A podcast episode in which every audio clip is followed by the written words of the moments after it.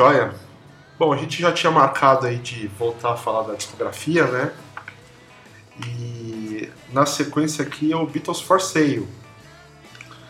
E quando a gente começou a conversar lá, quando a gente falou do, do Please Please Me, você falou que você tinha dito que você começou a gostar dos Beatles ouvindo aquela coletânea o On, né? Aquela que tem os número 1, um, não é isso? Quando que foi isso aí? Quando foi? Quando foi? É. Foi em 2009. 2009, né? Comecei em 2010, é, eu tinha tava com 13 anos. Ah, tá. Porque foi. E aí, Hum, me e fala. meio que calhou com o a vida dele, né? Depois de 17 anos. Aham. Aí eu fui no show e aí foi um tiro no peito, não tem nem como. Ah, aí que eu mas. apaixonei de vez, depois do show não teve volta. Não, muito legal, porque eu fiquei pensando no- link assim interessante, né? Porque aqui o, essa coletânea saiu em 2000, né? E, e foi justamente assim, é claro que cada produto que sai também é, pra, é, acaba conquistando novos fãs, né? Novos literalmente, né? Novas gerações. E quando a gente, eu comecei aqui a. Peguei lá meu for sale pra ouvir de novo, né? Ele tem lá um, umas notas, né? Tem um texto do Derek Taylor. E, e ele coloca lá, assim, é, é- é que assim, é, tem uma coisa que é datada, né? Que era a visão que nós, os velhos, tínhamos do ano 2000, né? Que a gente achava que ia ser literalmente dos Jetsons, assim, que os carros iam voar e tal, né? E não foi esse futuro que chegou. Mas ele coloca lá que as crianças do ano 2000, se alguém precisasse perguntar, se, se elas perguntassem, olha, o que, que eram os Beatles, né? E ele falou assim, cara, é só você ouvir esse disco aqui. Aqui tem um pouco de tudo. Você tem aqui a crueza do John Lennon, o doce do Paul, né? As guitarras do George, né? A batida do Ringo, né? Uhum. E quando ele. Eu fico imaginando, né? Porque quando ele, ele escreveu isso lá em 64, né? Os caras não sabiam ainda. é, eles tinham uma ideia que aquilo fosse uma onda passageira, né? Mas esse futuro se concretizou, né? Que as crianças do ano 2000, que no caso seria você, é, iam, curtir, iam descobrir e curtir isso, né? Sim. E aí eu pensei isso, achei bem legal, assim.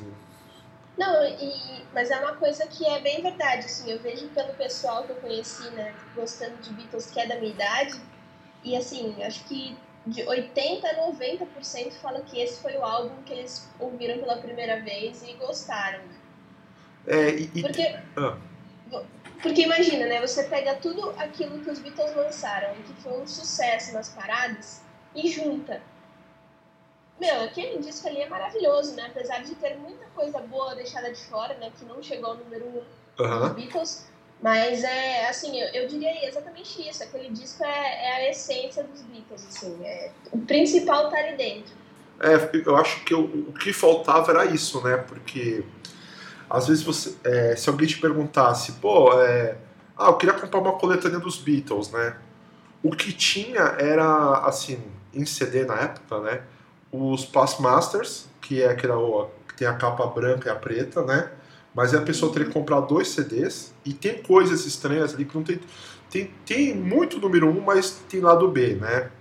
Tem o Let It Be Sim. e tem o Know My Name. Ou então as pessoas teriam que comprar a coletânea azul e vermelha, que é caro, né? Assim, pra quem quer iniciar numa banda, pô, ah, queria ter um best-of, vou comprar quatro CDs, né? E eu, eu acho que ele cumpriu bem esse papel, vendeu muito, né? Esse disco vendeu demais, né? Vendeu, foi, acho que foi platina, né? É, eu acho que. Eu, eu lembro que acho que na época, assim, acho que foi o CD mais vendido da década. Agora é um chute, assim, mas vendeu muito. E. É, então, porque é o meu caso mesmo, meus pais, assim, eles, eles gostavam de comprar CD, mas não tinha nada dos Beatles em casa, né? Aham. E aí um dia eu abri a gaveta e tava lá. Meu pai comprou né, esse CD em algum momento e, e aí foi por, por ele que eu comecei a, a ouvir Beatles. Isso você tinha uns 13, 14 anos, né? Tinha, tinha 13 anos. É, foi o que aconteceu comigo com o Anthology. Que é o Anthology Uhum. saiu comigo com essa idade, né? E, mas foi só uma filosofia rápida, assim. né? Mas vamos falar aqui do Beatles for Sale. Que, que é um disco assim bem interessante, né? Ele não, não é considerado assim do hall das obras-primas dos Beatles, né? Se bem que eu acho que todos os discos são, e todos deveriam ter essas edições especiais. Bom, e aí eu acho que o, o For Sale ele é um disco assim interessante, né? Ele não é considerado assim uma obra-prima porque ele acaba sendo um pouco meio não feito às pressas, mas numa fase tumultuada da banda, né? Tumultuada de, de muito ocupada, né? Mas assim, tem um pouco de tudo lá. Tem algumas revoluçõezinhas já, já tem. Por causa da correria, tem, tem uns covers interessantes, né? E é um, é um disco que eu gosto bastante, assim. Acho que da primeira fase é meu favorito. Eu gosto bastante também. É... Eu, às vezes eu acho ele até um pouco. É, assim, com a, importância, a importância dele é pouco valorizada, né? Uhum. Mas eu acho que é esse disco, assim, que já começa a dar os sinais, né, para a próxima fase dos Beatles, da psicodelia e tudo mais. E eu acho que só não dá mais sinais justamente pelo que você falou, né? Eles estavam num momento muito conturbado, tinham feito turnê mundial, tinham participado de milhares de programas de TV, então foi tudo na, na correria mesmo. Eles gravaram, inclusive, o álbum em três semanas. Se pensar, assim, né, do tempo que eles usaram depois disso para gravar os álbuns deles. Foi um álbum super corrido. Aliás, hoje em dia, se você parar para pensar em algum artista que grava um álbum inteiro em três semanas, eu acho que a gente não consegue achar, assim. É, hoje mesmo, com tanta facilidade tecnológica, tanta coisa que é feita no computador, as pessoas levam mais tempo para gravar um álbum. Ah, com certeza. E e mesmo essas datas, essas três semanas, assim, não é direto do estúdio, né? Eles tinham outros compromissos, é, é, compromissos e tal, e corriam lá no estúdio, gravavam o negócio, voltava, né? Era um buraco é, de agenda que o George mas... Martin pedia. Exatamente, a maioria da, das sessões aconteceu nos dias de folga de, de turnê. Uhum. Então eles, eles viajavam para um lugar no Reino Unido, voltavam, iam pro estúdio, saíam de novo para viajar e, enfim, durante três semanas foi isso. E, e, tem até uma coisa interessante que eu tava vendo, tem, um, tem uma página interessante no, no Facebook que tem fotos das sessões de gravações, né? E os caras vão estudando cada vez mais, né? E nas sessões do For Sale, eles aparecem bem cansados, né? Dá pra ver assim, né? Estão de óculos escuro, não estão sorrindo, né? E... Mas é, e ainda conseguiram fazer isso aí, né? Sim, exatamente. Ele foi lançado aqui em 4 de dezembro de 64, né? E as gravações foram 14 de agosto de. De 14 de agosto a 26 de outubro de 64, essas semanas que você falou, né? Uhum. E eles tinham poucas músicas novas, né? Mas o John tava aqui com mais material interessante e precisaram usar covers, né? E eu acho que o, o contexto do, do disco é, é, Beatles for sale mesmo, né? Tipo, Beatles à venda. Acho que eles estavam sendo pressionados para gravar um disco pro Natal. Eu, pra falar a verdade, eu gosto muito desse, desse disco. Ele não tá nem entre os. Eu acho que ele tá. É que é muito difícil classificar né, cada álbum dos Beatles, mas assim, é um álbum que eu gosto bastante. Eu acho que ainda tem aquela essência roqueira do começo, né? Tem até os covers e tudo mais. Apesar do, de no, no último álbum eles terem é, feito um álbum todo de música próprias, né? Foi o Hard Day's Night. Esse aqui foi, começou a ser gravado um mês só depois do lançamento do A Hard Day's Night. Então, assim, é compreensível que eles não tivessem tanta música no bolso e ao mesmo tempo impressionante que eles tivessem tanta música no bolso, né? Se uhum. pensar que em, em, um curto período de tempo eles já tinham um, um, um número ok de, de músicas para poder gravar um novo álbum. É. E, e eu gosto, assim, porque principalmente né, depois do tempo que eles passaram no, nos Estados Unidos, eles acabaram tendo umas influências muito legais, né? E, e que foram muito importantes para esse desenvolvimento musical deles né, com, conhecendo Bob Dylan, é, tendo ouvido um pouco da, da cultura americana nesse tempo que eles passaram lá. Então, eu acho que é um, é um disco bem importante, assim, para o que os Beatles é, fizeram depois dele. É, e acho que também volta lá no, na coletânea né, de, de sucessos, porque eles têm um single que é relacionado aqui a esse disco, que tem duas músicas que não estão no, no próprio álbum, né? Que é o a, a I Feel Fine e lá do B uh, She's a Woman, né? E I Feel Fine é uma música bem interessante, né? Porque acho que talvez seja uma das poucas músicas do John Lennon que é, tem uma temática assim otimista, né? Porque ele era um cara assim, uhum. assim mais mais prático, um pouco mais ácido, né? E, e, tem uma revoluçãozinha aí na, na, guitarra, né? Ele dizia que inventou o Jimi Hendrix. É, o, o fade in, né? Aquele começo ali. É, tecnicamente também não, não foi uma coisa. Foi uma coisa meio ocidental no estudo. Uhum. Mas que o. Eu acho que o Jeff que até comenta, né? Que ele era engenheiro de som dos Beatles, que era. não podia fazer isso, né? Porque a, o Abbey Road ele colocava umas regras, né? Que você só podia chegar a tanta distância do amplificador, ou que você só podia chegar o microfone a tanto do, do instrumento para não estourar a caixa de som e tudo mais. E os Beatles acabaram quebrando tudo isso é, com o sucesso deles e com a criatividade que eles tinham em estúdio, né? É. Esse foi um dos casos que, que o, o George estava afinando a guitarra e ele chegou perto do amplificador e aí fez aquele barulho. Ele falou, opa, dá pra fazer uma coisa com isso aqui. E surgiu a música. É, e não dá pra imaginar. Mas assim também, né? Tem um lance assim que os Beatles são. É, só por essa coisa de inglês, né? Existe esse, é, esse, esse, esse som ali que eles captaram, colocaram no disco, mas é, é, não é um exagero, né? Não é meia hora, né? É, é um pouquinho ali que já emenda com a música, né? E você vê que. Aí você fala no Jeff Merrick lá que ele, ele é o gênio de som que tinha que se virar com essas loucuras que apareciam, né? Exatamente. E é isso. Aí esse disco gerou um single com essas duas músicas que não estão no álbum, né? Mas eu acho que dizem muito do, do que é o, o disco, né? É, tem essa é, I Feel Fine que tem inova, inovações aí no, na forma de gravar e na sonoridade deles, né? Mas eu acho que ainda é um disco que o John é o líder, né? Que é um single do John Lennon, né? E o lado B tem o Paul fazendo X a Woman, que é quase uma homenagem ao Little Richard, uhum. aquele tipo de, de vocal que o, que o Paul sabia fazer, né? Exatamente. E uma curiosidade é que X a Woman, apesar de ter sido lançada no Beatles for Sale, aparece num trechinho do filme Help, né? Na parte que eles estão nas trincheiras fugindo, ela aparece instrumentalmente ali naquela parte. Uhum. E eu, eu acho legal esse crossover aí que eles fizeram, porque não é uma música que tem tanto, tanto sucesso, né? É uma música bem conhecida, né? Que fez parte das turnês, eles tocavam no repertório, mas que, sim, falando numericamente em sucesso, acho que não chega a ser uma das favoritas, talvez, dos fãs ou, ou da, dos críticos, né? É, eu ou, gosto muito. Ou das mais conhecidas, né? E, Exato.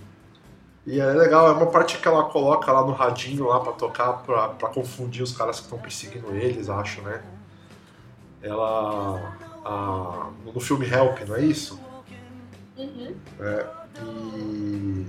É, que depois começou a ser gravado aqui, é, ser gravado bem perto aqui do. Depois do lançamento do Beatles for Sale, né? Sim. E, bom, acho que a gente chega, já falando 15 minutos aqui só para começar a falar do disco. Então vamos começar a falar do disco mesmo.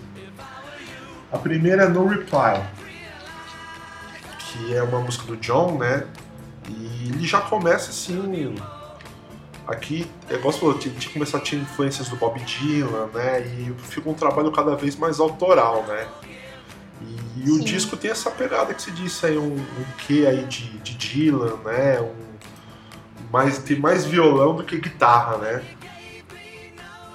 Começa essa pegada mais em primeira pessoa mesmo, né? Que o Dylan faz muito, fazia muito isso, né? Na, na música, nas músicas mais dessa época. Ainda uhum. faz, lógico, mas nessa época aqui que ele escreveu, acho que os grandes sucessos, né? Uhum. E acho que. Acho que eu queria falar dessa música, né? Ela. Ela é bem Lennon, ela é bem no violão, né? E, e puxa um pouco para depois o que vai ser a, a próxima música, né? Que é o I'm a Loser. Que essa é, é Dylan total, né? Total, total. Essa é Dylan total. Também é, é, é, na primeira pessoa, né? E aí quando o Dylan. Ó, até confundi já. Quando o Lennon fala que ele é um perdedor, né? I'm a loser. Uhum. Essa é uma coisa que tem muito mais peso na cultura americana, né? É uma palavra muito, muito mais forte lá, né? Sim, sim. E, inclusive aqui, já falando de Lennon também, é, em Dylan, ó, tô trocando todos, trocando os dois aqui, mas todos são santos da nossa igreja, né? É, o John é, toca a gaita, né? Igual ele fez lá no Nove Midu, mas ele colocou até um suporte igual o Dylan fazia, né? Sim. Aquele suporte ali em volta do pescoço. E Dylan total. E Sim. eu acho que o, o, que eu posso comentar assim que aqui, até aqui, o, o as composições do Lady McCartney era uma coisa muito mais pop, assim, romântica, né? Mas agora aqui tem, eles começam a demonstrar um pouco mais o, o lado pessoal deles, né? O que eles sentiam no, no sentido mais amplo, assim, né? Sim, e nesse álbum aqui já começa a ficar mais claro essa, essa diferença de contribuições, né? Uhum. Nos outros álbuns eles escreviam muito mais coisas juntos. É. E aqui, por exemplo, essas, essas duas primeiras, claro que o Paul contribuiu, mas é, o John foi o, o major aí, né? Foi o que mais escreveu essas músicas. Como tem também músicas que o Paul mais escreveu nesse álbum, e aí começa, acho que essa separação deles. Até por ter sido corrido, né? Como a gente falou, cada um meio que escrevia na sua casa. É, e acho que eles começam a ter um. Porque assim, eles estavam o tempo inteiro juntos, né? Trabalhando, mas para descansar, acho que eles não conseguiam mais ficar juntos, né? Cada um ia um pouco pro Sim. seu canto, já um, um pouco de férias aqui e ali e tal. E aí eles começavam a trazer músicas novas, né? Mas, assim, contradizendo o que a gente está falando, a, é, a, terceira música, que é Babies in Black, é uma coisa, é uma uhum. música mais misturada, né? É um sim, pouco sim. mais Lennon, mas tem bastante McCartney. É verdade. E dizem que o, o John queria escrever algo sobre a morte do Stu, né? Apesar uhum. nunca ter confirmado isso. É uma música mais com uma pegada blues mesmo, mas né, tem uma temática um pouco mais pesada. E, e, e, o instrumental também é, é mais para esse lado blues. É uma música que eu gosto muito e que também acho que também não faz parte das músicas mais conhecidas né, dos Beatles. É, e, e, ela é interessante porque eu, eu acho que é, é mesmo feito nesse. Acho que pensando um pouco na Astrid, né? Porque ah, o, o uhum. não volta mais e tal, né? E, e, e, ela tem um momento interessante que eles cantavam, eles, eles cantaram muito essa música no, nos shows, né? Até, até nos últimos shows, né? Sim. E é das minhas favoritas. É bem legal. É, eu gosto bastante. E eu acho uma música diferente dos Beatles. Eu acho que poderia fácil passar por um cover. É, verdade. É, eu acho que ela parece um pouco cover por causa, por causa da sonoridade, né? Eu acho que ela, ela só, só é uma música diferente, né? Eles cantando juntos, assim. E Beatles é uma coisa assim muito positiva, né? Não tem muita música que fala de morte, né? Então Sim. acho que por isso que a gente fica um pouco nessa, assim, mas eu acho muito legal o quanto que eles se esforçavam aqui nas performances dessa música, né? Quando o John Paul dividiam o mesmo microfone e sempre tocavam essa aqui. Acho que esse aqui é um disco praticamente para as pessoas descobrirem, sabe? Acho que até eu como fã assim foi um dos que eu fui deixando por último para ouvir. Bom, a próxima é uma velha conhecida do repertório deles, né? Do repertório desde o começo, desde tocava em Hamburgo e tudo aquilo, que é Rock and Roll Music, que é um cover do Chuck Berry. Que é uma das favoritas do John, né? E uma das minhas favoritas também. Sim, sim, eu gosto bastante dessa música. E junto e... com. Fala. Não, e a versão deles é uma versão muito boa também. Uhum. E, e junto. Tinham essa, essa habilidade muito boa de conseguir colocar personalidade sem tirar a essência da música, né? Uhum. Então, mesmo como banda cover, os Beatles eram muito bons. É, porque eu, eu, eu amo Chuck Berry, né? Mas o, o rock and roll music dos Beatles é, é uma música Beatle. É, uma música que você vê assim, puta, é essa música que tá saindo do peito do John Lennon, assim, do coração dele. É isso que ele quer dizer mesmo, né? Ele, ele escolhia esses covers, né? Que diziam muito Sim. dele, né? E que também fez parte de muito show, né? A maioria dos shows eles cantaram rock and roll music até o final da, da carreira deles. É, até os últimos shows lá, que, né, É. de 66 e tal, né? E. Pô, é bem legal. Mas é que um pouco nessa, eles não tinham muito espaço pra conseguir gravar, compor novas músicas, né? E precisavam se apoiar um pouco aí nas. nos covers, né? E o próximo, a próxima música que é a 5 é o Follow the Sun, Isso, né? Que essa é um, é um bebê do Paul, né? Exatamente. É um bebê do Paul, que ele foi que compôs. ele- Desde os 16 anos ele brincava um pouco com essa música, né? Aham. E, e que ela, ele conseguiu colocar nesse disco aqui, e acho que é, um, que é um ponto alto assim do disco. É um disco que soa bem mais acabado que os outros primeiros, que os, que os anteriores, né? Sim, essa aqui é uma das minhas favoritas. Eu, nossa, eu acho que. Acho que até dos, dos Beatles em geral, assim, eu gosto muito dessa música. Aham. E é, é engraçado que ele falou, né? Que ele escreveu quando ele tinha 16 anos. E se você pegar ó, a forma, né, como os acordes mudam, é bem parecida com a, com a música que foi a primeira que ele escreveu, que é I Lost My Little Girl. Ah, tá. né, o, o- a mudança rápida de acorde e tal, meio que, que é bem parecido, assim, é meio que o estilinho dele ali naquele começo, que tá aprendendo a, a tocar violão e, e a compor mesmo. Uhum. Então eu acho bem interessante. É, e, e é legal, né? Porque, tipo, ele é. os dois começaram a compor na mesma idade, com a mesma idade, né? Mas já tinham estilos diferentes, né? O Paul sempre fazendo coisas assim mais complexas, né? Sim. Mesmo dentro ali da. sendo um jovem músico, né? E o, o John coisas mais cruas, né? E é quase um pouco. é, eu vi uma entrevista do Paul lá, que é do, da época do aquele Chaos and Creation Backyard, que ele falava assim que ele tentava não parecer tão chucro, sabe? Falava, vou pôr um negocinho aqui que eu roubei do, do Bach, né? Pra não parecer tão simplista, né? E, e essa música que é o Follow the Sun é McCartney pura. Ele até trouxe essa música um pouco pros shows, né? Pros shows. Sim, lá por 2004, 2005 ele cantava essa música. Ele até fazia uma brincadeira, porque a música é muito curtinha, né? Uhum. Tem um minuto, acho que não chega a 10 minutos a música. E ele fingia que acabava, aí ele tocava de novo. Ele fingia que acabava, aí tocava de novo. Ele fingia que acabava, tocava de Volta um novo. pouquinho, né? E a galera pirando, pô. É, ele brincava, brincava com, a, com a plateia. Nossa, saudade de show do povo. De qualquer show eu já tô nessa, já tô tão. Nossa, nem faz.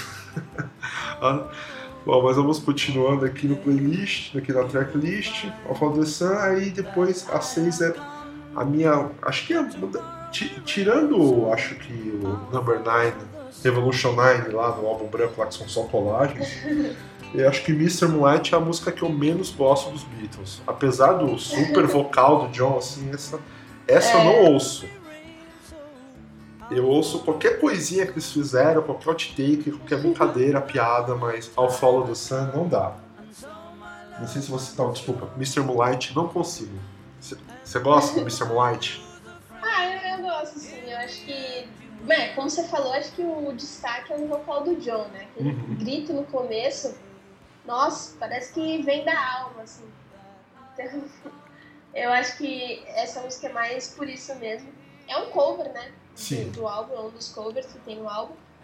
Mas eu, eu acho ok, assim. Eu não acho que seja o melhor cover. Assim, comparando com os outros covers que tem nesse álbum, de fato, eu acho que é o, o menos legal, Uhum. vamos dizer assim. Mas eu, eu gosto, assim, não é uma música que eu pulo, não. É, essa eu pulo, já, já, já confessei que ser, ser hater dessa música. E aí depois vai ter um medley aqui do, do material do Little Richard, que é o Kansas City e Hey Hey Hey, né? Que é o Paul brincando de Little Richard. E... É, total. Né? Total, né? Que aliás morreu esse ano também, né? Eu acho Sim. que esse ano é tão maluco. Foi. Acho que foi no, esse ano, ano passado. Acho, acho que foi esse ano. Passado. Não, acho que. É, no... Eu acho que foi esse ano que ele, ele brincava, que falava assim, pô, eu te ensinei tudo. O Little Richard falava pra ele, né? É. E é verdade. Ah, é, o Paul é, ele é muito influenciado pelo Little Richard, né? E, e o vocal dele, é, assim, de, o alcance é absurdo. Uhum. Eu acho que por conta dele ser tão fã, ele deve ter cantado tanto quando ele era, ele era adolescente, né? Tava crescendo. E porque é muito difícil fazer os vocais que o Paul fazia das músicas do Little Long, Long Tall Sally, é, própria. própria. uma outra ah, tem. Não, na, no, no BBC lá tem vários covers que eles fazem de Little Richard. Uhum. E, e, é incrível como a voz do Paul sempre, sempre se destaca nesses covers. É, porque era difícil aquilo lá, né? É, e o, o Paul conseguia fazer, coisa meio, pô, outro nível ali do. Exatamente. Eu acho que daqui, daquele, daquele comecinho do rock and roll lá dos anos 50 eu acho que os reis mesmo é o, o, Chuck, o Chuck Berry, por ser talvez o primeiro Guitar Hero, né? Uhum. Um cara que você pensa em guitarra, é, o Chuck Berry, e no vocal o Little Richard, né? E performance e tal. Sim, sim. Maravilhoso. Aí depois meio que veio Elvis, né? Mas meio que seguindo esse caminho aí. Seguindo esse caminho, foi né? aberto, né? É. Foi aberto. Então, é, o, o Little Richard morreu também esse ano, aqui, 9 de maio de 2020. Ah, é verdade, foi em maio. Eu achei que tivesse no começo do ano. Nossa, é. esse ano tá tão louco que. É, esse ano é tão louco que eu, que eu não sei também. É, eu já não sei mais o que foi esse ano, o que foi ano passado. Tá tudo tão lento e ao mesmo tempo rápido que eu não sei. É, sofrido. Mas e aí a gente vai virar o disco. Bom, gente, e vamos passar para a próxima música, que para mim eu acho que é um ponto alto do disco, assim, e acho que resume bem, né? O, poderia ser um foi um single também. Eu acho que ela é um resumão do disco, que é Eight Days a Week. É, é uma composição Lennon McCartney, né? Um pouco mais Lennon e tal. Mas o jeito que ela soa, o jeito que ela foi gravada, assim, é uma das minhas favoritas do, dos Beatles. Sim, eu gosto muito também. É, de tudo, assim, desde o riff do começo até a letra, uhum. é algo que me interessa bastante. É, foi. Eu acho que foi o Paul. Ah, não, foi o Ringo, né, que falou. Não, foi o Paul num, num táxi, motorista de é. táxi, é. falou que estava trabalhando oito dias por semana. E aí o Paul logo pegou essa ideia e começou a trabalhar na música. E eu não lembro se foi o Paul ou se foi o John que pegou a frase e começou, mas foi uma composição de Paul e John mesmo. É, eu é, acho. Os dois trabalharam juntos. É, eu acho que e, e também eu, eu, acho legal dessa história, assim, que mostra um pouco da diferença dos dois, né? Porque o, o John parecia ser um cara, assim, muito mais tímido com pessoas estranhas, né? E o Paul mais simpático, né? E parece que ele estava nesse táxi, um motorista particular, e ele perguntou, e como a gente conversa no Uber, né, no táxi? E aí, meu? Como é que você tá? Né? O cara falou, nossa, eu tô trabalhando tanto, tô trabalhando oito dias por semana. E aí o povo, ah, ah é, né? E essa ideia é o. Essa frase é o embrião da música, Sim. né? Sim, muito boa. É muito boa, é muito boa. E no fim isso aí foi usado, né? Tipo, também tem a ver com esse espírito que eles também estavam trabalhando muito, né? E acabou sendo o, o nome do documentário que saiu há pouco tempo aí, que o Ron Howard dirigiu, né? O Sim, foi justamente sobre essa época, né? Justamente sobre essa época, né? Também tá tudo conectado, né? O espírito que eles viviam, né? Exatamente. E. Pô, essa é uma das minhas favoritas. Eu adoro a Days Week. Eu adoro, eu adoro essas músicas, porque assim. É, às vezes parece que é, fica um pouco difícil. Fica, ah, porque você é muito nerd, sabe quem fez isso, fez aquilo, né? Mas acho que do Beatles, Beatles é fácil. Se o John canta, a música é o bebê dele. Se o Paul canta, é o bebê dele, né? Mas quando os dois cantam juntos, você assim, nossa, isso aqui eles fizeram juntos, né? E eles cantando juntos, acho que é sempre um pouco mágico. Né? Era mais mágico ainda. E acho que Sim, resolvi que é um pouco isso. E vale dizer que é, o Paul cantou essa música pela primeira vez aqui no Brasil, ao vivo, né? Uhum. Lógico, fora com os Beatles, depois que os Beatles acabaram, ele cantou aqui no Brasil, em BH, em 2013. Ele abriu o show com essa música, foi turnê nova. Ele uhum. nunca tinha tocado em nenhum outro lugar, né, solo. E foi incrível, assim. Eu lembro, eu tava lá, eu lembro que foi nossa, foi a melhor experiência da minha vida. Ter ido na, numa abertura de show do povo, porque foi tanta surpresa. E foi um ano que ele mudou muito o setlist. Ele tocou, ele tocou Another Day, ele tocou Listen for the Man Set, tocou Eight Days a Week. Uhum. Nossa, foi, foi maravilhoso. Ah, tocou Your Mother Should Know. Nossa. E, e foi, o, nossa. o Eight Days a Week, ele abriu com Eight Days a Week? Foi Sim, a primeira música? Foi Days a Week, foi a primeira música. Nossa, é, caramba. É, eu Isso acho... é engraçado. É. Nesse dia, eu tava no, no HS, né? Que é o Rock Sound, que é o, uhum. é o ingresso que entra pra ver a passagem de som, tudo. Uhum. E aí. Aí você come aquela é... comida vegetariana lá, pega a fila. Isso. É, eu já fiz isso aí. Aí. A gente tava lá no, no, no, estádio já, né? A gente almoça lá, aí a gente foi pra passagem de som. Uhum. Geralmente, né? Normalmente o que acontece é, acaba a passagem de som, eles liberam a pista premium pra você já ficar ali até o show, show começar, porque aí você fica na grade, uhum. né, antes de, de abrirem as portas do estádio. Só que nesse dia, eles, ele acabou a passagem de som pra gente, aí eles levaram a gente de volta pro lugar do almoço. Tá. Porque ele ia, ele ia ensaiar alguma coisa que era surpresa. Ele não queria que, que a gente ouvisse. O spoiler. É, o spoiler. Só que, assim, querendo ou não, né? Dá pra ouvir alguma coisinha ou outra. Assim. Uhum. Só que não, não, foi, não ficou muito claro. Né? O, o, lugar que a gente estava era a prova de som também. Eu acho que eles construíram já pensando nisso. Uhum. E mas aí quando ele tocou, assim, eu, desacreditei. Eu falei, meu Deus do céu, não acredito que eu tô vendo isso. Nossa, demais. Foi, foi demais. Eu acho que teve show de São Paulo que entrou também essa música, né? Sim, eu acho que, eu acho que, eu... que 2014. É, acho que... Eu acho que era um dia, não sei se abria com a Hard Day's Night, no outro Days a Week. Não era todo dia, né? Acho que eu cheguei num show de São Paulo que tinha Days a Week. É. É, mas uma das minhas favoritas aqui. E aí seguindo, tem um cover né, do Buddy Holly, que é o Words of Love. Uhum. Que praticamente também virou uma música do Paul, né? Às vezes eu acho que é uma música do Paul. Às vezes Nossa, eu acho. É, eu, eu acho, às vezes eu acho que é o Fall the Sun é o Buddy Holly, é do Buddy Holly e o, e o Words of Love do Paul. Eu acho que são músicas que. É que tem uma performancezinha dele que ele faz, acho que um documentário, que ele faz tudo isso no violão. E dá pra ver, se perceber que tudo está, é, essas músicas estão no DNA dele, né? O Buddy Holly tinha muito a ver com, com, o primeiro som deles e no fim ele acabou comprando as músicas do Buddy Holly, né? Sim, sim. Até hoje o Paul toca a música do Buddy Holly no, na passagem de som. Uhum. Ele toca. Ah, esqueci o nome. Ah, It's So Easy. It's So Easy, né? It's So Easy, é. E Buddy Holly também foi uma grande, grande influência, né, para os Beatles. Acho que nesse comecinho aí também tem vários covers deles, é, do Buddy Holly. E essa, em especial, é uma música que eu gosto muito. Acho que a harmonia que eles fizeram no vocal foi maravilhosa. O, o George também, nossa, toca muito bem nessa, nessa gravação. Uhum. E a versão ao vivo né? Tem a versão da BBC que eles fizeram, também é maravilhosa. Foi lançada. Ela não foi lançada no primeiro disco, foi lançada só no BBC Two. Foi lançada há pouco tempo, foi, acho que foi 2012, por aí, 2013. O aqui Paul Bear, né?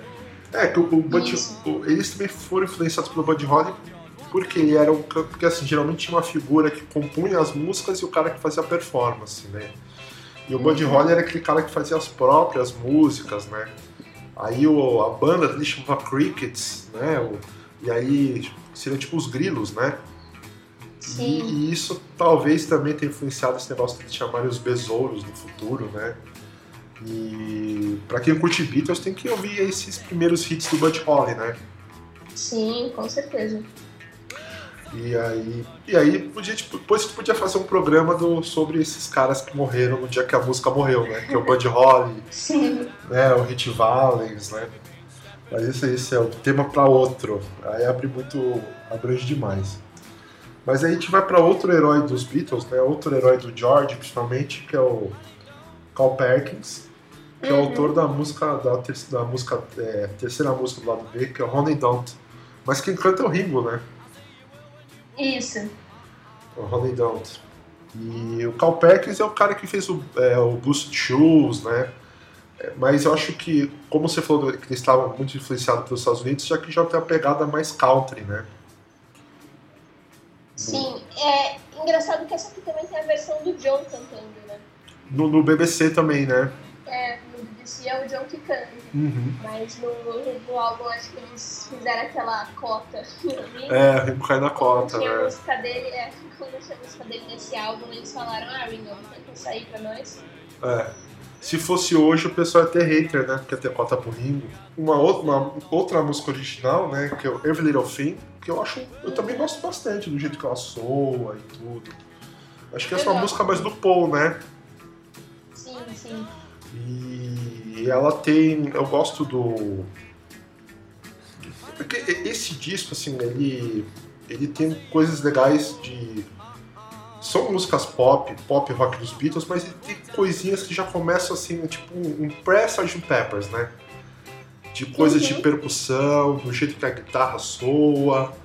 Sim, né? sim. E o Every Little Thing tem um pouco disso, né? Então, o Ringo tá tocando tímpano no, no comecinho da música, né? Na introdução, né? É, o riff também, né? Que eu, que eu, que eu comentei da cultura americana, uhum. é, foi bem influenciado pelo que estava acontecendo ali no, nos Estados Unidos.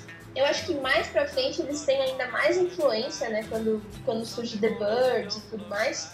Do próprio Dylan também. Uhum. É, lá pra 66, que, que a gente vai chegar lá falando do Rubber Soul. Mas eu acho que começa aqui já também. E lógico, acho que uma influência mútua, né? Porque essas bandas que surgiram nos Estados Unidos surgiram por causa do Brit Rock, uhum. né? Os Beatles foram os grandes precursores do movimento. E depois eles conseguem beber um pouquinho dessa fonte que eles mesmos, cri mesmos criaram, né? É. Eles levaram para os Estados Unidos, aí os caras fizeram ali, pegaram isso, fizeram a música deles, e depois os Beatles beberam um pouquinho dessa fonte também. E, e é legal, né, essa troca, né, que eles falam dos, dos Birds, né? O, os Birds fizeram um, um som de, de, rock americano muito Califórnia, assim, o jeito que sova a guitarra e tal, uhum. mas é, o Roger McGuinn, que era o, o, guitarrista da banda, assistiu a Hard Day's Night, aí ele pirou na Rickenbacker 12 cordas do George, ele trouxe isso pro Birds. E aí os Beatles piraram com Birds e... Uhum. Pô, que, que fase, né? Que época Nossa, que aconteceu tudo junto, assim, imagina que esses caras estavam todos ali se trombando, né? Sim, nossa, é maravilhoso. Maravilhoso imaginar isso aí. Mas vamos continuando aqui, acho é, Aí a gente vai pra 5, né? Aí John aqui atacando de novo com I don't wanna spoil the party. Eu não quero estragar a festa. Ele, ele tava Mais bem triste na época, pessoas, né? é. Você vê que ele começa a entrar num, numa vibe aqui que eu acho que culmina no, no Help, que ele estava tendo muito sucesso, mas um pouco se sentindo assim como todo artista, como o artista que ele era, um pouco angustiado, né? Um pouco em crise mesmo, né?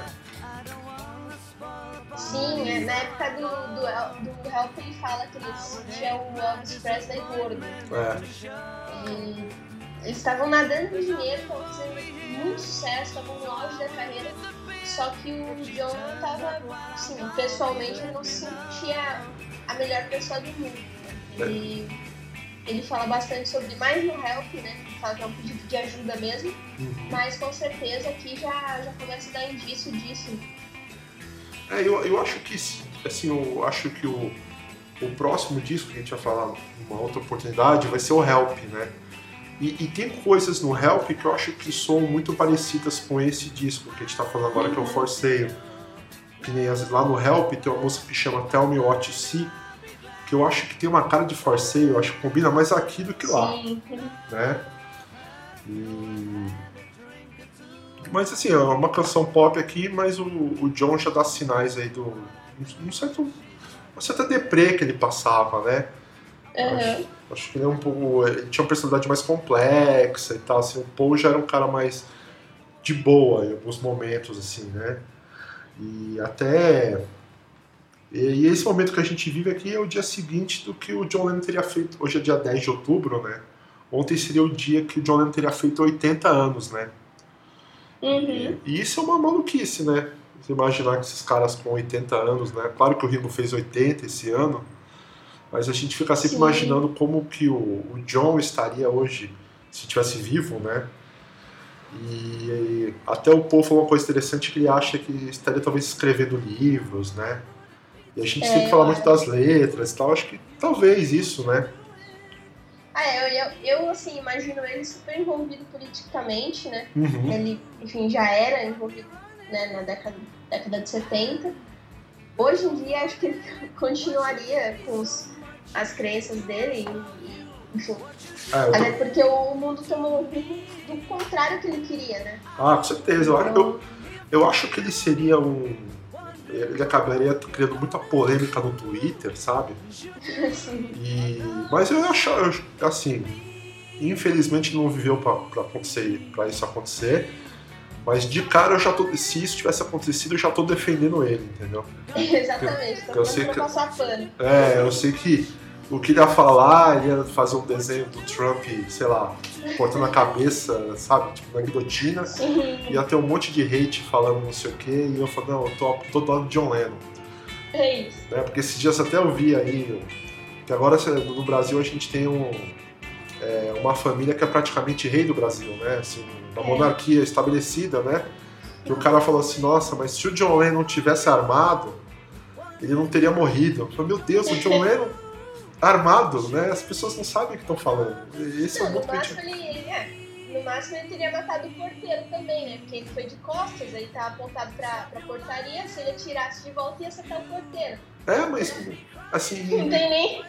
em que mundo invertido é esse que o John Lennon tem porte de arma, né?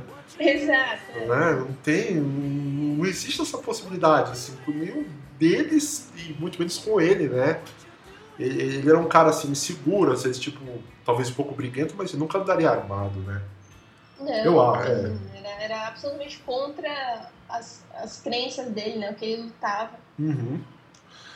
Mas é isso. Não foi pegando desabafo, porque e isso é, a gente acabou, acabei falando isso porque a gente vive em 2020 e não tá fácil. E aí a próxima a seis é What You're Doing, que é uma música mais do Paul, né? Sim, mas o Paul e essa aqui tá na minha lista de, de músicas que as pessoas deveriam conhecer mais. Uhum. Músicas dos Beatles que as pessoas deveriam conhecer mais. Eu adoro essa música, eu acho. Nossa, ela, eu não sei, não sei como explicar, né? Ela tem um, um estilo mais tranquilinho, assim, um riffzinho no começo, mas eu acho ela impecável. É, essas músicas que o Paul escreveu lá pra Jeannie Asher, né? Aquela namorada dele dos anos ali do, antes da Linda e tal, né? A namorada oficial, né? Mas eu É. acho que eles tinham aí uma relação, acho que ela devia ter uma personalidade forte, né? Eles ficavam discutindo muito, eu acho, né? Acho que ela, ela era uma atriz, ela era inteligente e tal, então acho que tinha um pouco de fricção ali e tal. E, e tem coisas aí que são recados pra ela, né? E acho que o Tio é um pouco isso, né? É muito pra ela, né?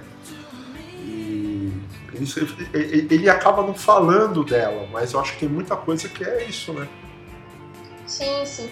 É que ela, ela sempre foi muito independente, assim, né? Ela, Uhum. ela viajava né, para os Estados Unidos, ela ficava fora quando ela precisava ficar. E eu acho engraçado que ela nunca abaixou a cabeça pro Paul, né? É. Eu acho que o Paul, o Paul mesmo, mesmo depois que ele casou com a Linda, ele se mostrou assim meio. Ah, ela vai largar a vida pra fazer tudo comigo, entendeu? Uhum. E, e com a Jane Asher isso não aconteceu. É. Pelo contrário, né? E pelo contrário, ela- quando ela, ela encontrou ele na cama com outra, outra mulher, ela não pensou duas vezes em, em ir embora, largar ele. E quando a gente para pra pensar nisso, eu acho que é um ato bem, bem corajoso, assim. Acho que, acho que poucas mulheres no mundo fariam isso, sabe? Largariam o Paul McCartney porque ele tá com outra na cama. Eu acho que muita gente tentaria aceitar essa situação. É, e, não é o Paul que a gente conhece agora, né? Que ele é é, esse tiozinho que todo mundo ama, né? Não, é, é, você pega as revistas na época, ele era assim, o sol, um dos solteiros mais cobiçados do planeta, e não sei o que, sabe? Tipo. E, não, e mesmo. Né, ele, ele, teve vários relacionamentos meio que sérios ao mesmo tempo, né? É. apesar da, da Jane Asher, como você falou, ser a namorada oficial. Tem uma história de várias mulheres que e fotos né, deles juntos e tal. Uhum. Que, que ele viajava, ele levava elas, ou, ou quando a Jane viajava, ele ligava para elas irem para casa dele. E a história de, de fotos ficava na porta dele também. Né? Elas, é. elas acompanhavam bastante essa rotina aí. E, e, e, tem uma coisa que eu acho assim é, interessante da, da Jenny, do, do Paul com a Jenny Asher, que assim, até o Paul comprar a casa dele em Londres, ele morava num quartinho na casa da família Asher, né? Sim, sim. E... Inclusive, muito amigo do Peter Asher, né? Que Peter é o irmão dela. É. Inclusive, com, compuseram algumas coisas juntos e, e acho que o Paul chegou a dar algumas, algumas músicas pra banda do, do Peter Asher. Eu, eu acho, assim, é, muito é, engraçado esse lado, porque, assim, tipo, eles estavam no auge, assim, do, do sucesso, da grana, da fama, né? E o Paul não tinha uma casa em Londres. Sim. Então, e, aí tem umas histórias, né, assim, que aí tinha um quartinho lá que já tinha um jeito de pular o muro e entrar no quarto sem os fãs verem. E tinha um pianinho pequenininho lá que foi onde ele compôs Yesterday. E Sim. eu falei, nossa, eu não sei se isso é coisa de geminiano, sabe? tipo, no, no, esquentar de ter uma coisa, pô, sabe, você era o Paul McCartney na Swing London, é. sabe? Tipo, ah, sei lá, vou comprar um apartamento onde os móveis são grudados no teto, né? Não, é, aí a sogra arrumou um quartinho e falou, ah, vamos morar aqui uns dois anos. né? É que é claro que ele não estava todo dia lá, é só nos períodos que ele estava em Londres, né? Mas eu acho um negócio assim muito dele que, ah, não esquentar a cabeça, assim, eu acho isso muito doido de saber que ele morou. É, é, eu acho que a Jimmy Asher é uma coisa que não, eles não falam tanto, né? Mas ele ficou um tempão morando num quartinho ali no auge da fama, na casa da sogra. E, e ele e não precisava entrar pela porta, ele já tinha um jeito de pular o muro e entrar pelo quarto, sei lá o que. E o Peter Asher é a cara do Austin Powers. Não sei se você sabe quem é o Austin Powers. Sim. Você já assistiu os filmes do Austin Powers? Mas é isso, a gente, tem que, a gente tem que fazer um programa sobre essas primeiras namoradas, é só sobre a Jean Asher. Dá pra fazer, né? É, essa, só, só, só de fofoca, fazer um fofocando. fofocando Beatles. Bom, a gente vai fechar o disco, né, com a, a última música que é Everybody's Trying to Be My Baby. De novo, Carl Perkins. É, quase a, a gêmea de, de Honey Don't, né? Dá pra é. tocar no tranquilo. É, eu acho que aí também se vê a diferença dos Beatles, né? Porque os outros artistas que vieram antes né, dessa primeira fase do rock, né?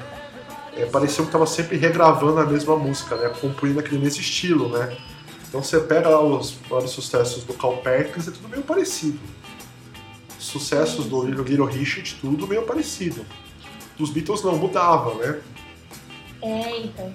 Mas o, o George é que faz essa performance aqui que fecha o disco, né? Fazendo esse Everybody's Trying to Be My Baby, que tem essa pegada Isso. de novo country e tal. E pô, é, é, divertido, assim, eu gosto do Everybody's Trying to Be My Baby. Eu gosto também, acho que, acho que é uma música divertida. Uhum. É, é esse estilo rock mesmo, né? No começo ali, que, enfim, né, é base vinda do blues ali, lá, mi, ré, uhum. basicamente. Uhum. Aí você bota uns, um dó, um sol ali no, no meio e, e vai. É, é, é, o que a gente precisa para ser feliz, né? Precisa muito mais Exatamente. coisas, às vezes. Não precisa de muito acorde.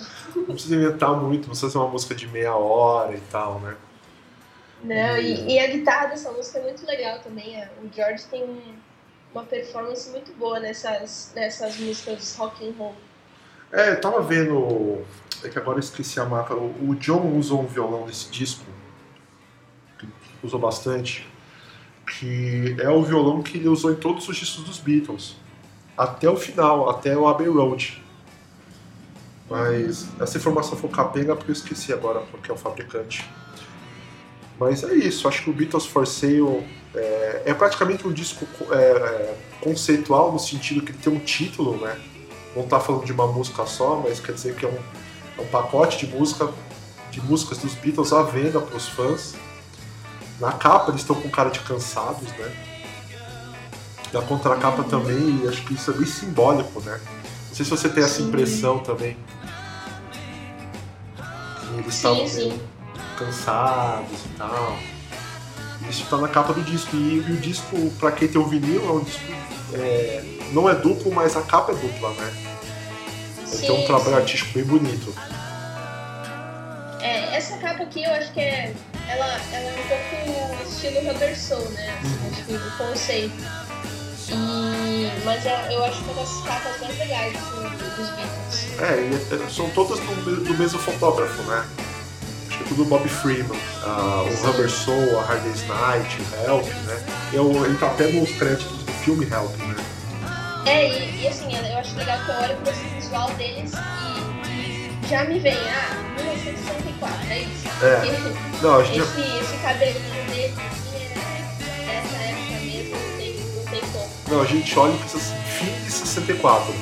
É, é, não, é o, não é o cabelo da Hard Night, é o cabelo é. que tá um pouco mais comprido aí, um pouco mais né, dos Beatles maconheiros, amigos do Bob, amigo do Bob Dylan.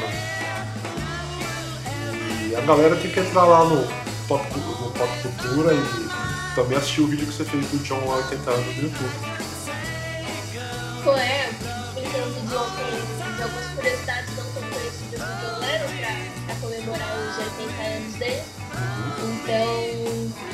é só entrar lá, youtube.com.br site Pop Cultura. Então beleza, é isso aí. Obrigado de novo. E a gente se vê no Help. Beleza. Beleza? Obrigado, Julia. Eu que agradeço.